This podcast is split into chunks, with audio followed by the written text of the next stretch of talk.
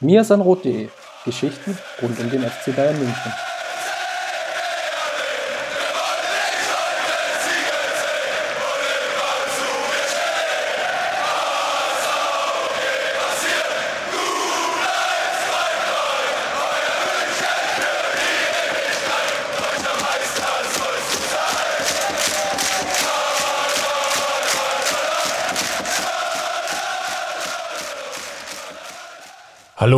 Herzlich willkommen zum Mir sind Rot Podcast. Folge 200. Das Jubiläum steht an und wir hatten uns für diese Rapid Reaction natürlich etwas mehr vorgenommen oder beziehungsweise wir hatten die Hoffnung, dass der FC Bayern gegen Paris weiterkommt. Das ist leider nicht gelungen im Champions League Viertelfinale. Die Münchner siegten zwar im Rückspiel mit 1 zu 0, schieden aber aufgrund der Auswärtstor-Arithmetik, Auswärtstorregelung aus. Und das Ganze wollen wir jetzt hier in einem Rapid Reaction besprechen.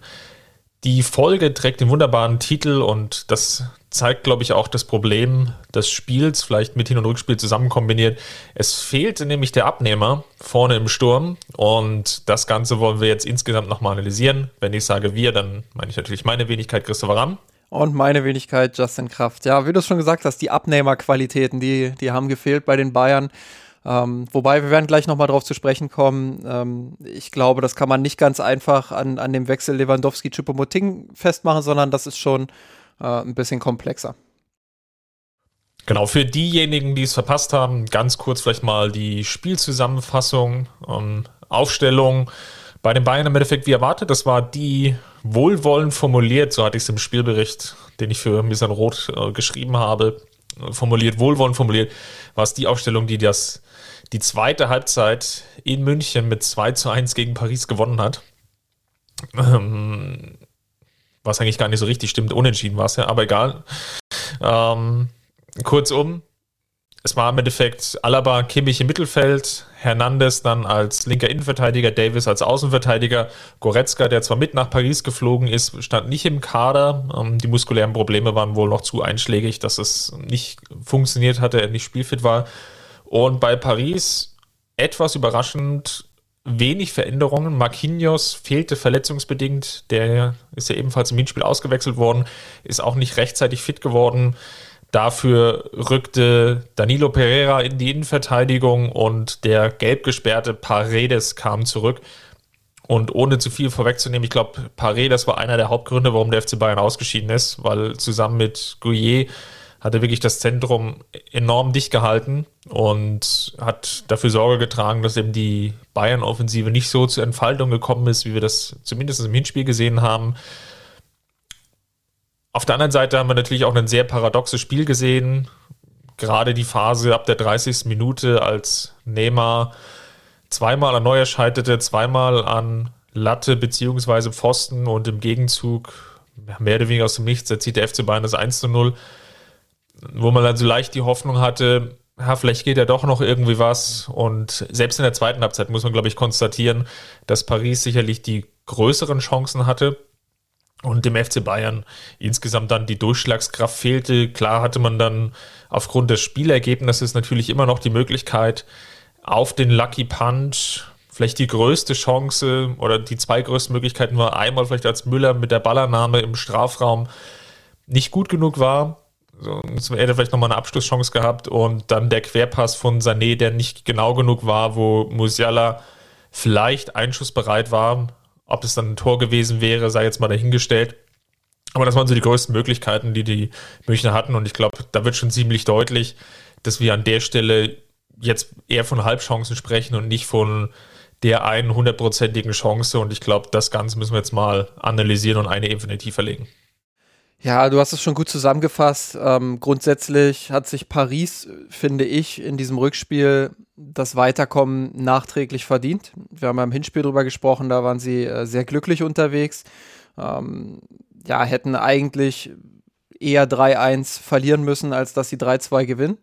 Ähm, jetzt im Rückspiel war es schon umgekehrt. Da hatten sie drei, vier richtig große Chancen, ähm, wo Herr Neymar allein zweimal an, an die Latte und an Pfosten ähm, dann ist er, glaube ich, noch einmal frei, haut das Ding übers Tor.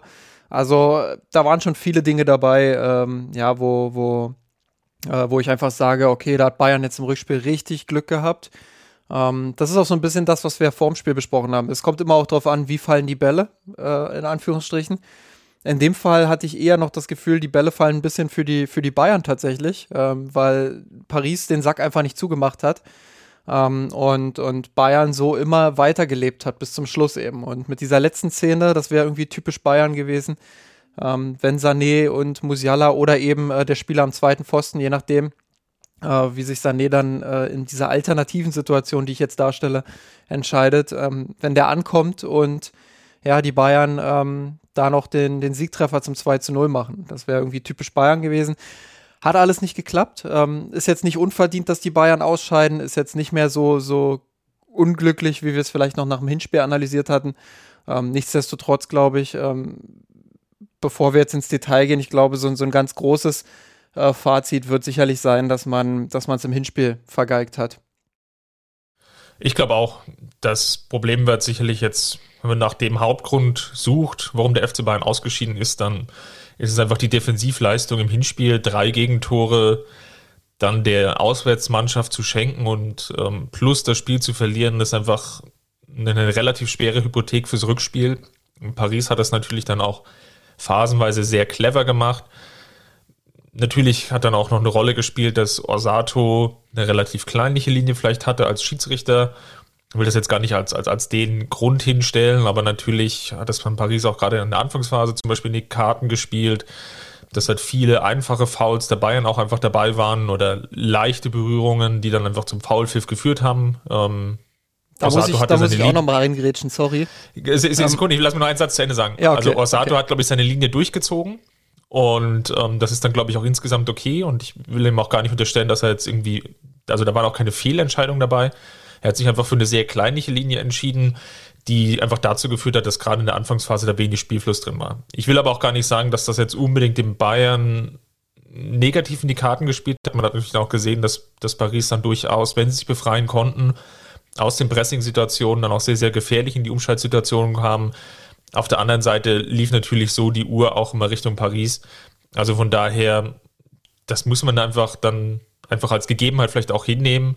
Und ist natürlich dann einfach auch das Problem, dass du halt im Hinspiel drei Gegentore bekommen hast. Und das ist, glaube ich, der Hauptgrund. Wenn dann noch andere Sachen gegen dich laufen oder nicht für dich laufen, sagen wir es mal so, dann ist das, glaube ich, einfach das Normalste der Welt und einfach im Rahmen eines solchen Fußballspiels. Also ich glaube auch, man muss jetzt äh, aufpassen, dass man die Bayern da nicht in irgendeine Opferrolle schiebt, die einfach nicht vorhanden war. Klar, du, du hast in der ersten Halbzeit, glaube ich, eine Szene, wo Mbappé frei durch ist und ähm, er zurückgepfiffen wird wegen Abseits, was äh, augenscheinlich für mich zumindest kein Abseits war. Ähm, die Szene wird auch nicht zu Ende äh, gespielt, sprich die, die Fahne geht sofort hoch und es wird auch sofort gepfiffen. Ähm, ja, also dementsprechend ähm, das auch eine Szene, wo die Bayern einfach Glück hatten. Ähm, ich will gar kein, auf gar keinen Fall sagen jetzt, dass der Schiedsrichter an irgendwas schuld ist, was da gestern gelaufen ist. Das ist äh, vermessen, das ist, das wird auch dem, dem Spiel nicht gerecht. Das wird auch der Leistung von PSG nicht gerecht. Aber was mich einfach extrem gestört hat, ist ähm, einerseits diese Pariser Mannschaft, die gestern richtig guten Fußball gespielt hat, die ähm, wirklich äh, sich das auch verdient hat, wie ich es gerade gesagt habe, nachträglich weiterzukommen ähm, die ein ganz anderes Gesicht gezeigt hat als im Hinspiel. Es andererseits aber immer wieder für nötig empfand in den kleinsten Zweikämpfen. Und das war eben nicht nur dieses typische Neymar-Ding. Und, und äh, wenn ich jetzt zu Neymar noch tiefer einsteigen würde, äh, was ich von ihm halte hinsichtlich dieser Situation, ich glaube, ähm, ja, dann, dann würde unser Podcast gesperrt werden.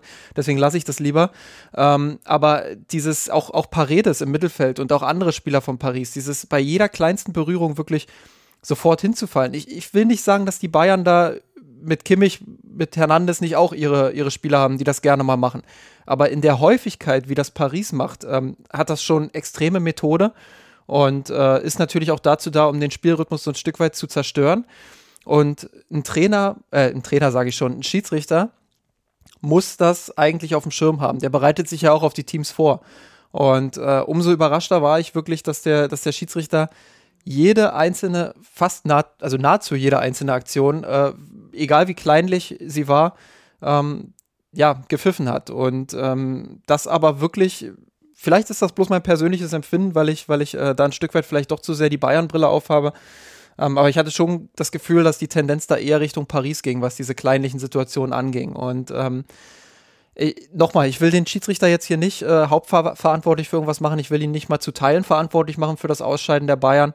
Ähm, aber das sind so Dinge, die, die stören mich dann einfach. Und äh, ich glaube, da, da kann man dann auch mal ganz offen drüber sprechen und äh, kann das auch mal, auch mal erwähnen. Auch die Schiedsrichter sind nur Menschen. Ich unterstelle da überhaupt keinem irgendwas. Ähm, aber ja, das hat mich gestern so ein bisschen gestört und war neben der starken Pariser Leistung ein Faktor dafür, dass die Bayern äh, nur selten in ihren Spielrhythmus kamen. Ich glaube, ein zweites Problem insgesamt auch auf die 180 Minuten bezogen war, dass, und ich glaube, das trifft nahezu auf jeden Spieler zu, er über 180 Minuten, nehmen wir mal beide Partien zusammengenommen, nicht seine beste Leistung abgerufen hat. Das fängt im Tor an mit Manuel Neuer, natürlich mit der ersten Szene aus dem Hinspiel, wo du im Endeffekt fast mit dem Anstoß in Rückstand gerätst, wo wir natürlich auch sehr lange diskutiert haben, kann er den halten? Ja, eigentlich schon. Jetzt hat er im Rückspiel eine überragende Leistung ähm, geboten, unglaublich viele Szenen geklärt, eigentlich dazu beigetragen, auch, dass man das Spiel wieder zu Null gewonnen hat, ganz sehr ähnlich wie das Champions League-Finale, wo Paris vielleicht nicht die Vielzahl an dieser Chance oder auch der Qualität hatte, aber trotz allem ja auch einige Abschlusschancen hatten und immer wieder neuer gescheitert ist. Und das ist dann so, so ärgerlich einfach, weil es einfach so einen Moment gibt oder zwei Momente vielleicht im Hinspiel, wo es hätte vielleicht besser laufen können, wo es aber nicht besser gelaufen ist.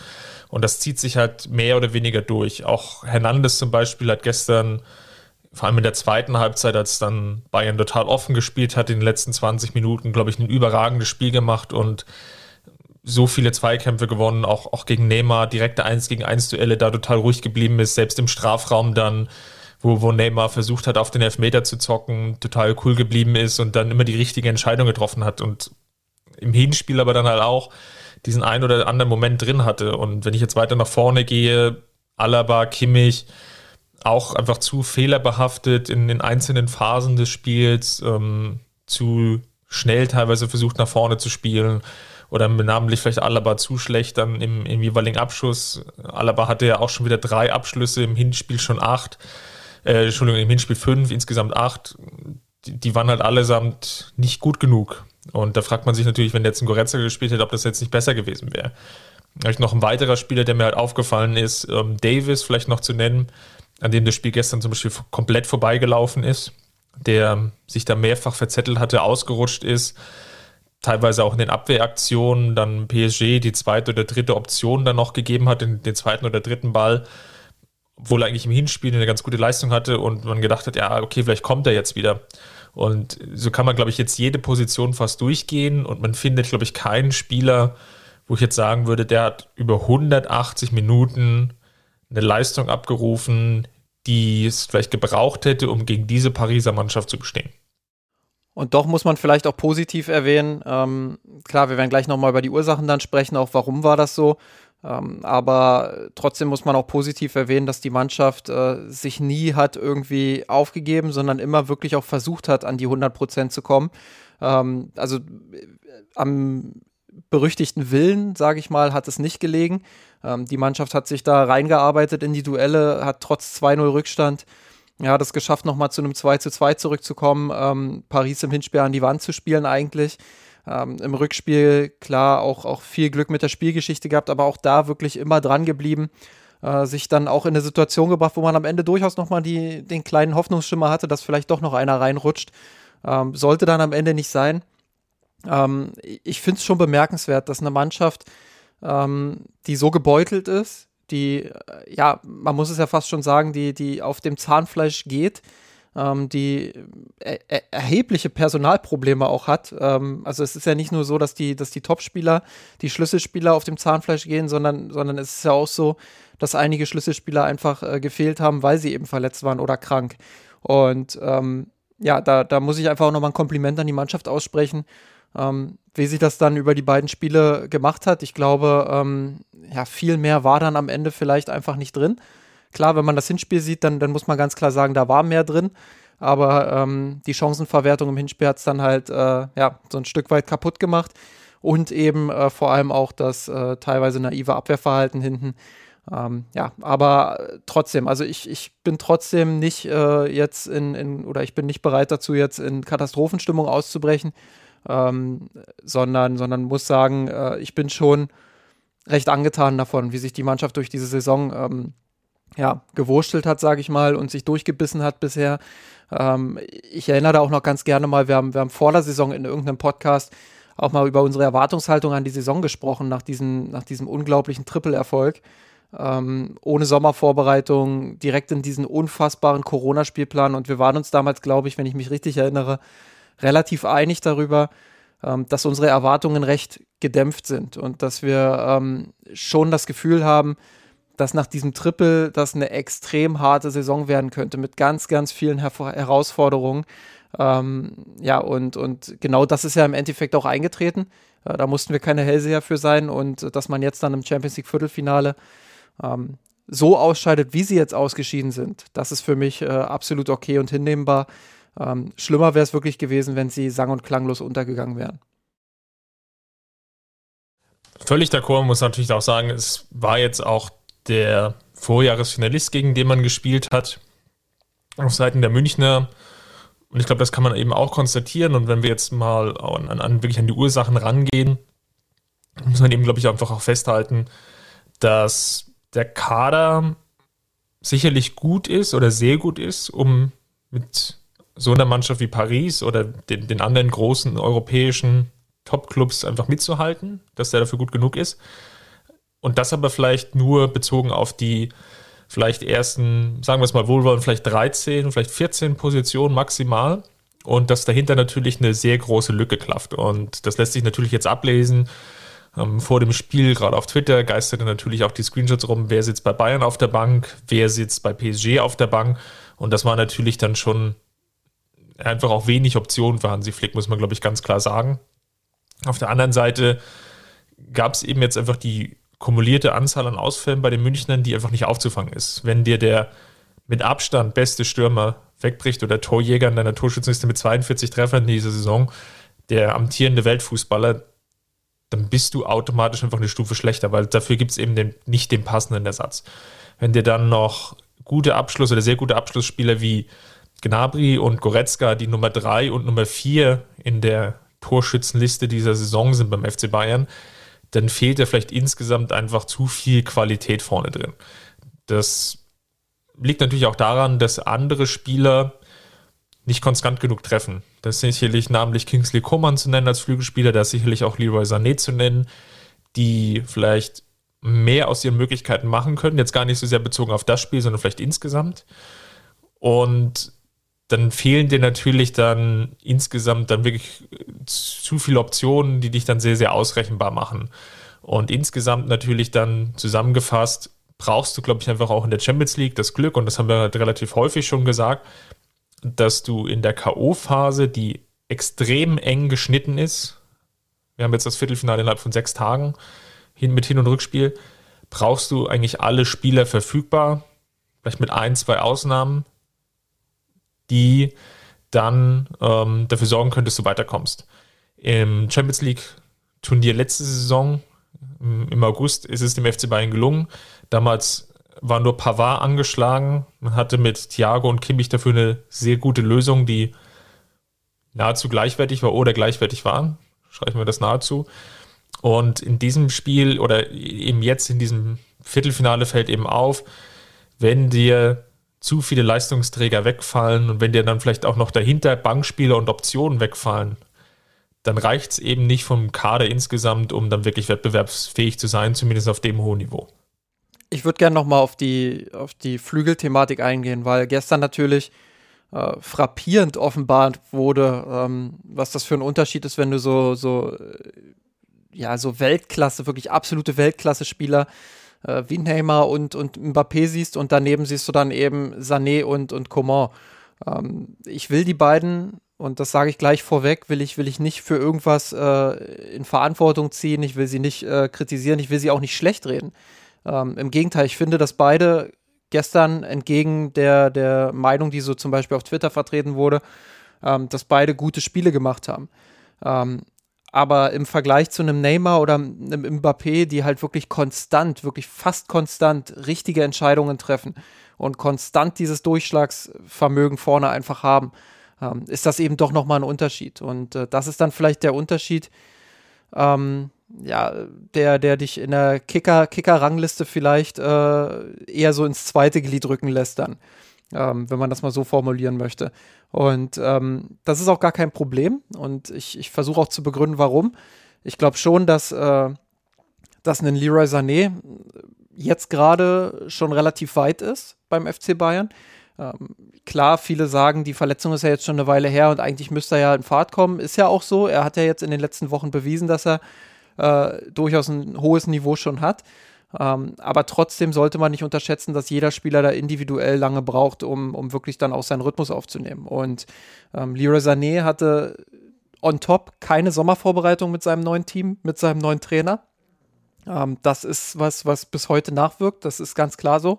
Auch wenn er immer besser in, in, in die Mannschaft findet und immer mehr Impact auch hat, ähm, führt das einfach auch dazu, dass er in der einen oder anderen Situation einfach ganz natürlich noch Fehler macht in diesem taktischen System.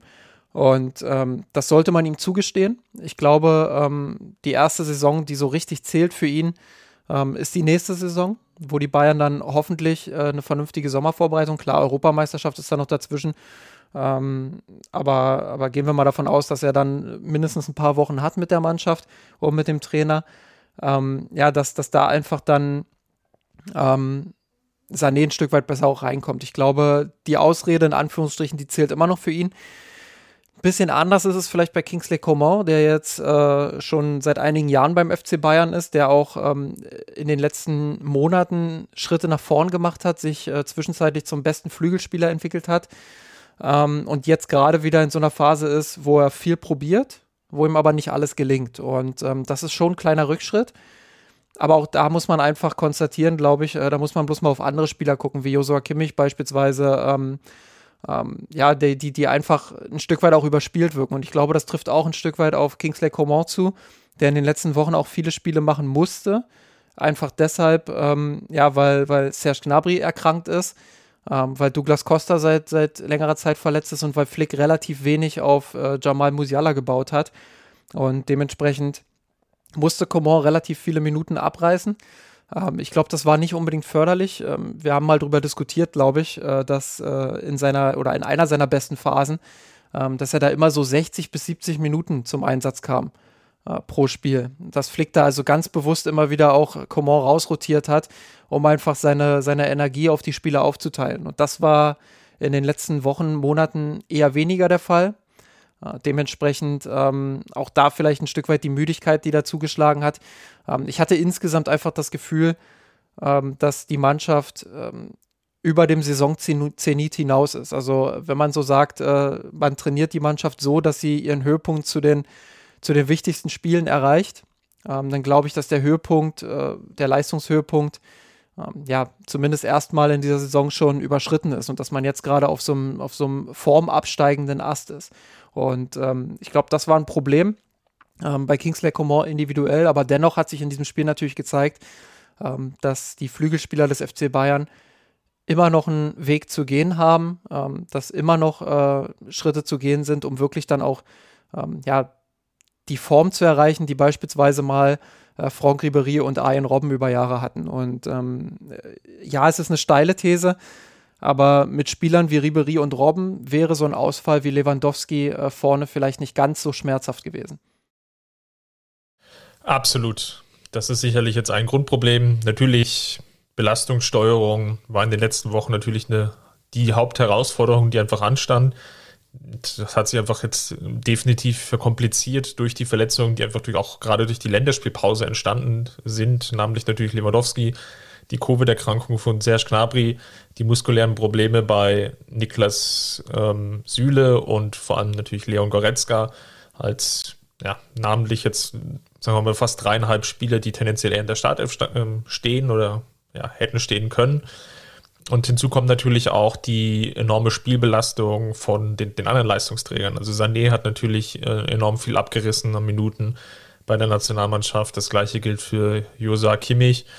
Und das gilt natürlich jetzt auch vielleicht für den, den einen oder anderen Spieler. Es ist natürlich jetzt einfach auch so, dass durch den engen Spielplan die WM-Qualifikation anstand. WM-Qualifikation ist einfach ein bisschen komplizierter als Qualifikation für eine Europameisterschaft, weil das einfach so ist, dass sich weniger Mannschaften aus Europa für das Turnier qualifizieren. Und dann ist natürlich schon der, der Wunsch der jeweiligen Nationaltrainer einfach da, dann auch die bestmögliche Aufstellung ähm, ins Rennen zu schicken. Gerade natürlich bei Nationen, wo es jetzt kein Selbstläufer ist, dass man einfach ja, sicher davon ausplanen oder planen kann, wir werden jetzt die, die Gruppe gewinnen, egal. Und, und, und selbst wenn wir ein bisschen rotieren.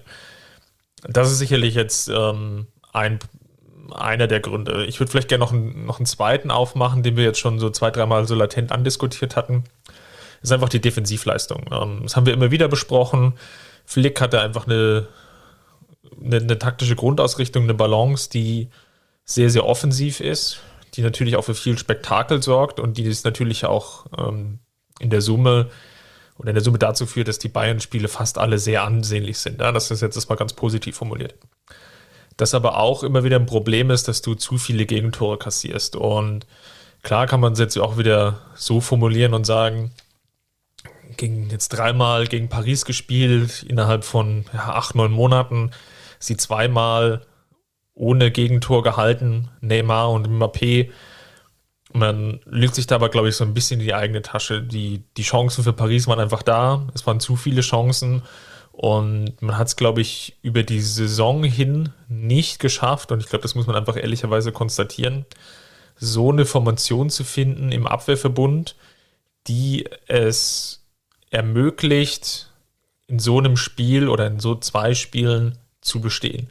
Ich sage gar nicht, dass man da jetzt irgendwie auf zu Null hoffen oder gehen muss sondern einfach, dass man versucht, möglichst wenig Chancen zuzulassen.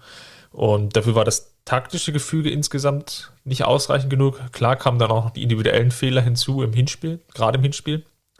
Aber wenn man jetzt auch mal sieht, die, die Vielzahl an Chancen, die Paris hatte, man hätte, wenn, wenn man ehrlich ist, in Paris eine bessere Chancenwertung gehabt hätte und, und Bayern selbst noch mehr Spieler zur Verfügung gehabt hätte, man hätte sie halt richtig outscoren müssen, um, um, um mal den Begriff zu, zu verwenden. Und ich weiß nicht, ob das jetzt so tendenziell immer die richtige Taktik ist. Klar, jetzt im Champions League Turnier ist es aufgegangen. Wir alle erinnern uns noch an das 8 zu 2 gegen Barcelona. Also es natürlich perfekt funktioniert hatte. Aber das ist eben nicht immer die Regel. Und das ist sicherlich ein Grundproblem, wo man in die gesamte Saison einfach gesehen hat, dass der FC Bayern da ein Problem hat und wo sie sicherlich auch Hansi Flick jetzt ankreiden lassen muss in der Retrospektive, dass er hier nicht oder dass er da kein, kein Mittel gefunden hat, sagen wir es mal, so gut hinzubiegen, dass es da die richtige Balance gibt zwischen Offensive und Defensive.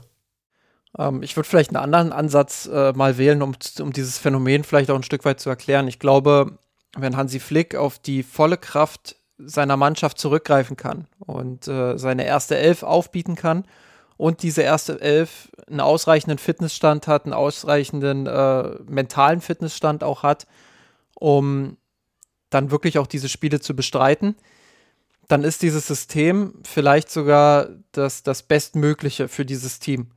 Und äh, dann funktioniert das auch nahezu am Maximum. Dann äh, verhinderst du auch automatisch viele Kontersituationen schon im Ansatz, weil dein Pressing vorne einfach zu brutal ist, als dass sich selbst Gegner wie PSG daraus befreien können.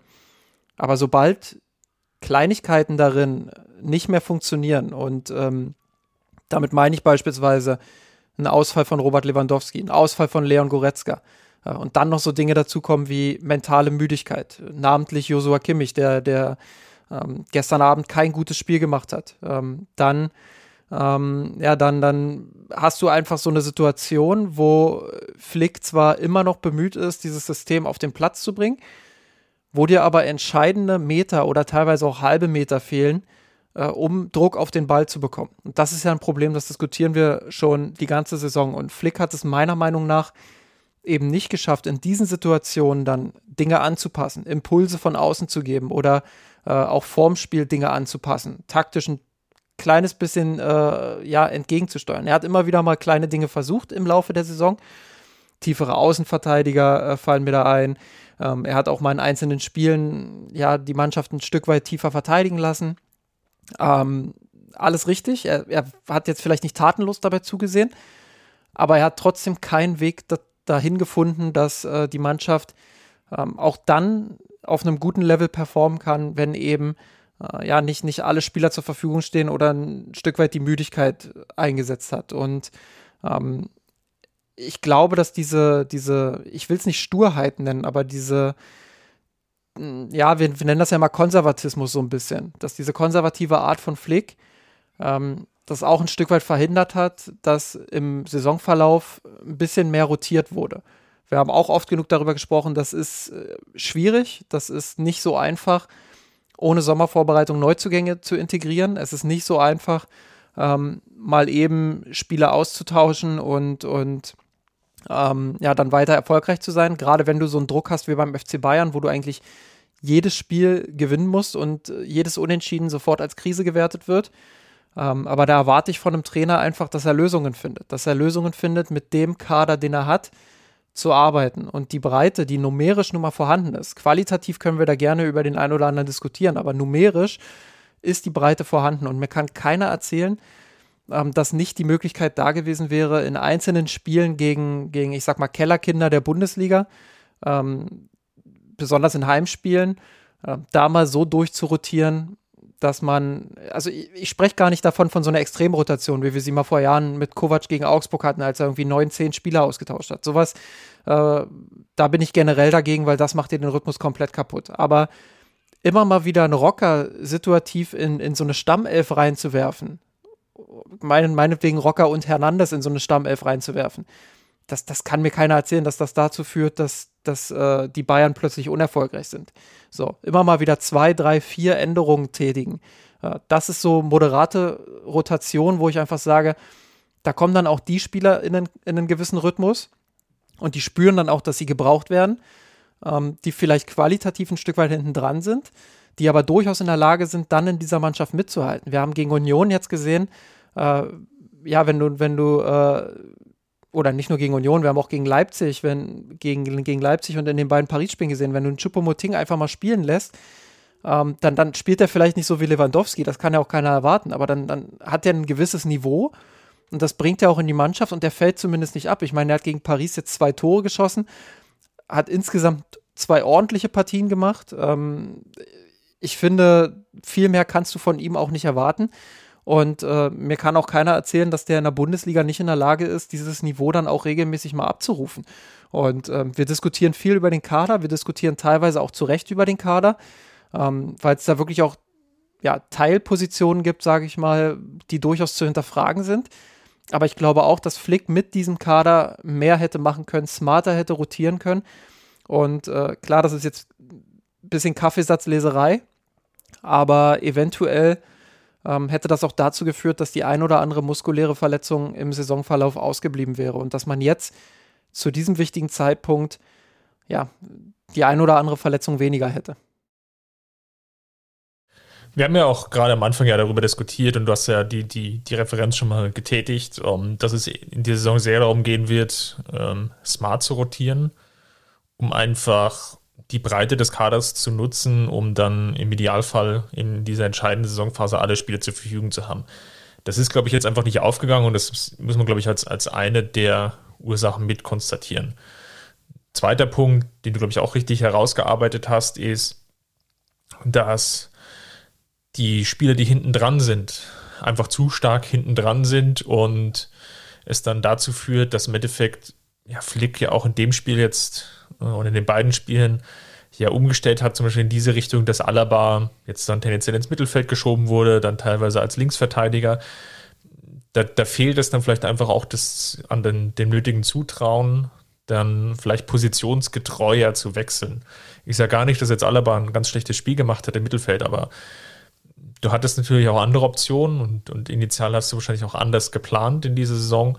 Und das war sicherlich jetzt auch ein Punkt, den man, glaube ich, einfach mit nennen muss insgesamt.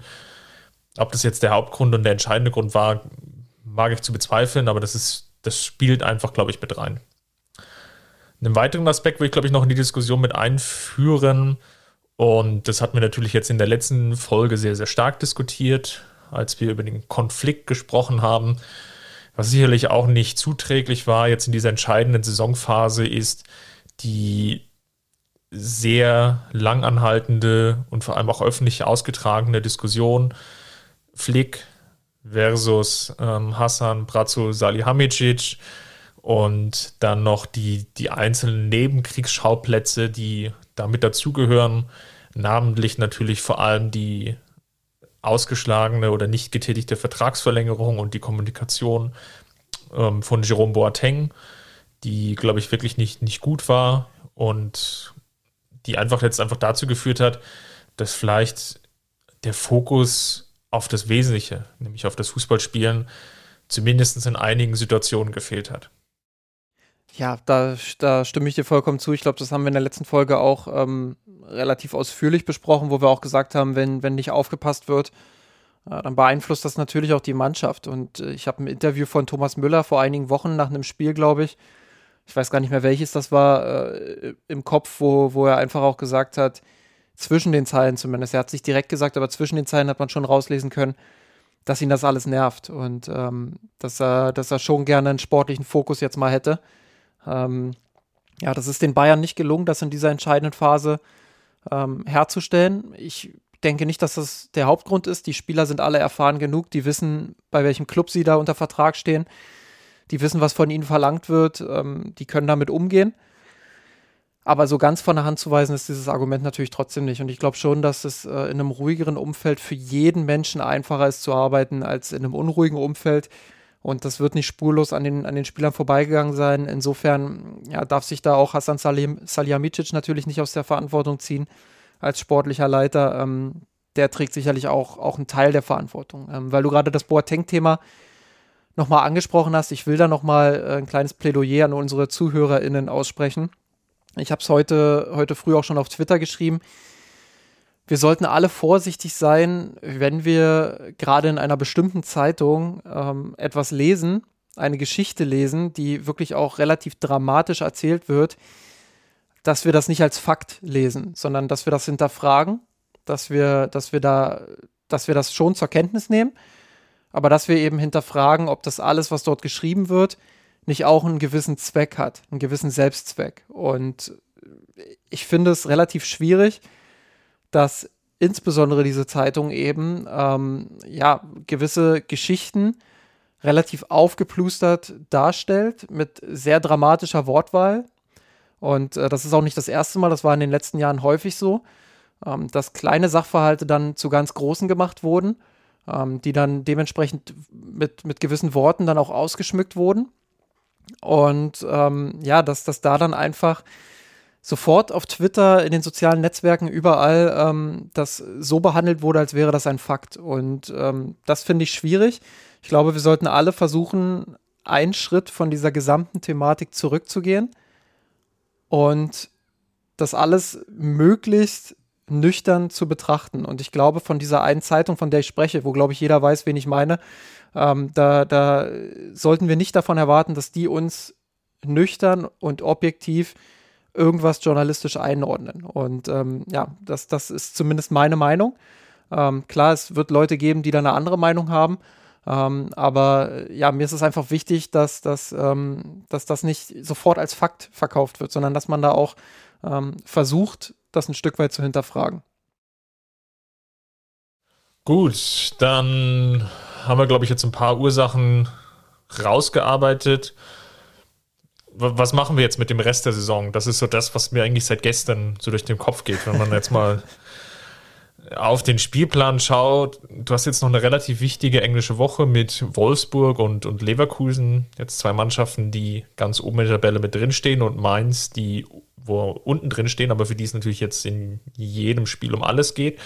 dann hast du mehr oder weniger in fast über einem Monat nur noch drei Spiele.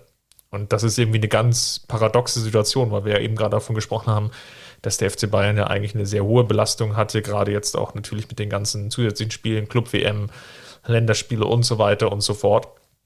Und ich, ich frage mich, ähm, wie man jetzt die Saison jetzt einfach noch gut zu Ende bringen will. Du brauchst jetzt, äh, also du musst jetzt versuchen, die Spannung hochzuhalten, glaube ich. Das, das, was jetzt ganz gefährlich ist, ist, dass nach diesem Ausscheiden die Spannung runtergeht, weil du ja sieben Punkte Vorsprung hast in der Liga, weil du äh, in der Champions League jetzt ausgeschieden Du hast keine bist. sieben Punkte mehr, Entschuldigung. Äh, fünf, fünf, noch fünf. fünf Punkte, ja, stimmt. Äh, Danke für die Korrektur. Ich habe jetzt irgendwie, ich glaube, ich habe nach dem 1-0 gegen Union ausgemacht. Nein. Ähm, ja, fünf Punkte, danke. Das macht es noch gefährlicher. Ähm, du, du bist in der Champions League ausgeschieden, du bist im DFB-Pokal ausgeschieden und was jetzt natürlich droht, ist, ähm, dass du keine Spannung mehr drin hast. Und äh, gerade gegen Mannschaften wie Wolfsburg oder Leverkusen, die ja jetzt anstehen, kann das eine ganz, ganz gefährliche Situation sein. Und ähm, ja, der, der, Kon der Konflikt, in Anführungsstrichen, der wird sich auch noch ein Stück weit zuspitzen jetzt gegen Saisonende. Klar, Flick, äh, da werden wir in der nächsten Folge wahrscheinlich noch genauer drüber sprechen, hat jetzt äh, fast fünfminütiges, äh, fast fünf Minuten Monolog gehalten bei, bei, beim Sender Sky, ähm, der fast wie ein Abschied schon klang. Aber ähm, ja, damit ist das Thema halt noch nicht durch. Auch wenn er das gerne hätte, ähm, wird das Thema damit noch lange nicht durch sein. Spätestens bei der nächsten Pressekonferenz geht das Thema wieder von vorne los. Das heißt, da müssen die Bayern jetzt eine Lösung finden. Wir haben darüber gesprochen, wenn, wenn sie ausscheiden, dann geht das vielleicht ganz schnell. Ähm, es ist fast zu wünschen, dass es jetzt ganz schnell geht, aber du musst halt eine Lösung finden, die die Spannung der Mannschaft aufrechterhält. Und ähm, ja, das Flick da nicht zur Lame Duck wird quasi. Ja, und das ist äh, eine riesen Herausforderung. Und ähm, du hast mit Wolfsburg jetzt schon einen bockstarken Gegner, ähm, der dir alles abverlangen wird. Und ähm, Lewandowski, ich weiß nicht, der, der hat jetzt wieder 45 Minuten oder so trainiert. Ähm, ob der gegen Wolfsburg jetzt schon auf der Bank sitzen wird, ich wage es mal noch zu bezweifeln. Aber ähm, ja, das, das, das wird brutal schwer für die Bayern. Ähm, es kann gut sein, dass sie, dass sie gegen Wolfsburg und Leverkusen den einen oder anderen Punkt lassen.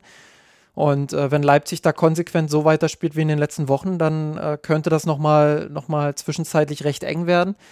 Ähm, aber nochmal, alles hängt davon ab, äh, wie die Bayern das jetzt angehen. Ähm, sie, wie man die Saison zu Ende bringt äh, oder bringen muss, ist ganz klar mit dem Meistertitel. Eine, Alternative gibt es nicht, wenn sie den auch noch verspielen. Ähm, dann wäre das trotz aller Umstände ja fast schon eine katastrophale Saison. Äh, dementsprechend äh, ja, geht es darum, ähm, die Saison jetzt äh, noch zu einer guten zu machen. Ich glaube auch, da wird es jetzt, ähm, jetzt einfach darauf ankommen, vielleicht den Titel noch einzufahren. Das ist natürlich jetzt auch mal mit Blick auf die europäische Konkurrenz so, dass es natürlich einfach ein, fast ein Alleinstellungsmerkmal sein kann, wenn jetzt Paris und, und Real Madrid, die sie, also Paris ist zwar jetzt wieder zurückgefallen gegen, gegenüber Lille, aber Real robbt sich ja sukzessiver wieder ran. Wenn dies ähm, als, als einzige europäische Mannschaft schaffen, also diese, meine ich jetzt der FC Bayern, ihren Titel zu verteidigen, die viele andere europäische Mannschaften haben das nicht geschafft, das zeigt einfach nochmal, ähm, welchen besonderen Stellenwert diese aktuelle Saison vielleicht auch hat. Aber du hast es natürlich angesprochen. Du musst jetzt versuchen, die Spannung hochzuhalten. Und jetzt vielleicht schon ein kleiner Cliffhanger. Wir werden sicherlich jetzt in der nächsten Ausgabe dann darüber sprechen, was jetzt diese Rede von Flick im Endeffekt zu bedeuten hat. Ähm, vielleicht jetzt auch noch mal ein, zwei Nächte drüber schlafen. Ob sich das jetzt wirklich schon so eine Abschiedsrede oder ein Abschiedsversuch war, formulieren wir es mal eher so, und so einen, einen Rausschlawinern, um die Worte von vielleicht Thomas Müller mal zu benutzen. Und wie wir dann den Umbruch, der dann schon wieder ansteht, den eigentlich einordnen. Einerseits auf der Trainerposition, aber natürlich jetzt auch bei den Spielern. Was ja gestern auch passiert ist, was wir, glaube ich, auch nicht ganz vergessen dürfen.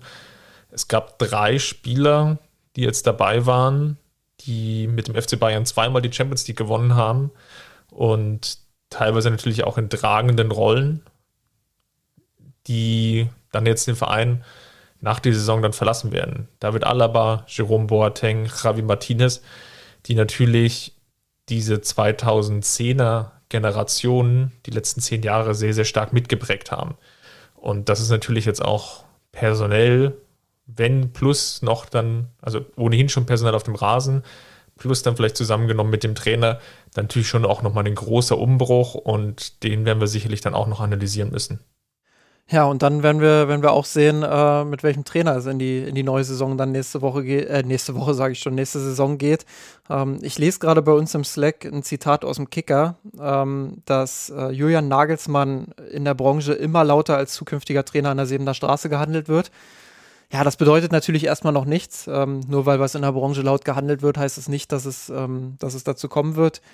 Ähm, aber ich blicke eigentlich äh, im Moment noch recht positiv in die kommende Saison, weil man einfach nicht das Gefühl hat, da gehen jetzt zwei, äh, wie du jetzt gesagt hast, mit Alaba und, und Boateng zwei wichtige Säulen, ähm, sondern weil ich auch das Gefühl habe, dass man da vorgesorgt hat mit den Transfers von Pavard, von äh, Hernandez, von Upamecano, von Nyonsu. Klar, die müssen alle erst noch funktionieren, die müssen sich alle im nächsten Jahr erstmal noch beweisen.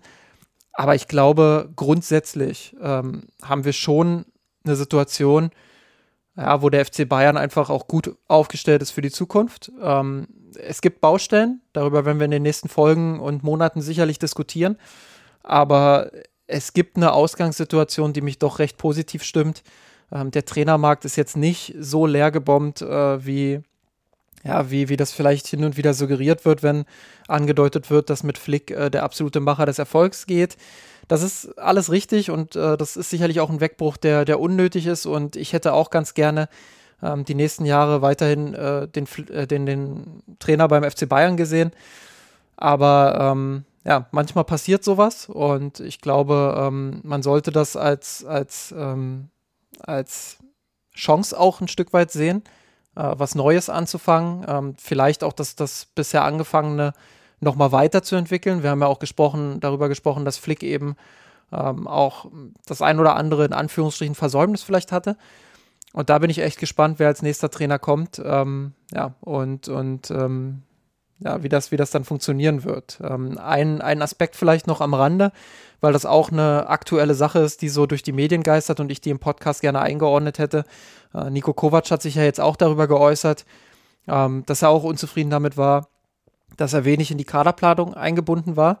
Ähm, das stärkt natürlich äh, die Argumentation äh, derjenigen, die die äh, Flick da beiseite stehen. Und ähm, ich will mir dazu keine abschließende Meinung bilden, aber oder noch keine abschließende Meinung äh, dazu. Ich habe mir noch keine abschließende Meinung gebildet, aber ähm, es ist ja schon so, dass die Gerüchte, die damals kursiert sind, äh, sich bei Nico Kovac um Spieler handelten wie Ante Rebic und äh, ja, Vogt, glaube ich, für die Innenverteidigung. Ja, und wenn ich dann äh, sehe, welche Spieler er sich angeblich so gewünscht hat, ähm, auch da angeblich, man weiß nicht, ob es zu 100% so war, aber es, ist, es liegt zumindest nah, ähm, dann bin ich doch recht froh, dass der FC Bayern äh, ja, die Kaderplanung von oben gestaltet. Nichtsdestotrotz ist es richtig, der Trainer muss immer eingebunden sein. Ähm, aber ich glaube, dass wir auch nach dem Kovac-Zitat äh, nicht wirklich schlauer dahingehend sind, ähm, wie stark der Trainer tatsächlich beim FC Bayern eingebunden wird. Aber auch das wird eine Herausforderung für die Zukunft sein, ähm, die es zu beobachten gilt und äh, zählt für mich in, in diesen Gesamtkontext, der für mich ab Sommer sehr, sehr spannend wird. Das Ganze werden wir, glaube ich, in der nächsten Folge sicherlich schon andiskutieren werden. Und ansonsten natürlich wird uns das Thema weiterhin begleiten. Wir haben, glaube ich, versucht, jetzt in den letzten Minuten einfach zu analysieren, warum hat es der FC Bayern nicht geschafft. Ich glaube, wir haben einige Gründe genannt. Das wird sicherlich keine abschließende Liste sein. Wir werden sicherlich mit einem gewissen Abstand, wenn wir nochmal auf die Partien schauen, sicherlich noch den, den einen oder anderen Grund ähm, mehr herausfiltern und vielleicht auch nochmal eine andere Gewichtung vornehmen. Aber ich glaube, die Haupteinordnung haben wir getätigt. Ob die sich dann nochmal groß ändern wird, ähm, wird vor allem dann die Zeit zeigen. Und ich freue mich, Justin, dass du heute wieder dabei warst bei dieser Rapid Reaction. Ich freue mich, dass du dabei warst. Und ja, falls es euch gefallen hat, hinterlasst uns natürlich gerne einen Kommentar und äh, in unserem Blog unter mirsanrot.de natürlich vor allem mit der Frage verbunden, wo seht ihr den Hauptgrund, liebe Hörerinnen, im Ausscheiden Seht ihr das jetzt ähnlich wie wir? Habt ihr vielleicht dann nochmal andere Punkte? Es ist ja schon einiges auch andiskutiert worden, ähm, unter anderem im Spielbericht und in, in deiner Vorschau, Justin, die du geschrieben hast. Lasst uns da gerne teilhaben, was ihr darüber denkt. Ansonsten hinterlasst uns natürlich gerne noch eine Bewertung, falls es euch gefallen hat. Wenn nicht, dann sagt uns direkt Bescheid, falls es euch aber gefallen hat. Wenn nicht, dann lasst es sein, dann, dann auch in Ordnung. Hinterlasst uns gerne eine Bewertung dort, wo ihr einfach Podcasts bewerten könnt. Und ja, dann bleibt uns gewogen und wir hören uns dann nächste Woche. Macht's gut, Servus. Servus. Wir haben den Kampf gewonnen, den Thron erklommen, der Haien hat's gemacht. Ich hab geträumt von dir und unserer Welt hab den Kampf gewonnen, den Drohne kommen, der Haien hat's gemacht. Ich hab geträumt von dir, von unserer Welt den Wir haben den Kampf gewonnen, die Drohne kommen, der Haien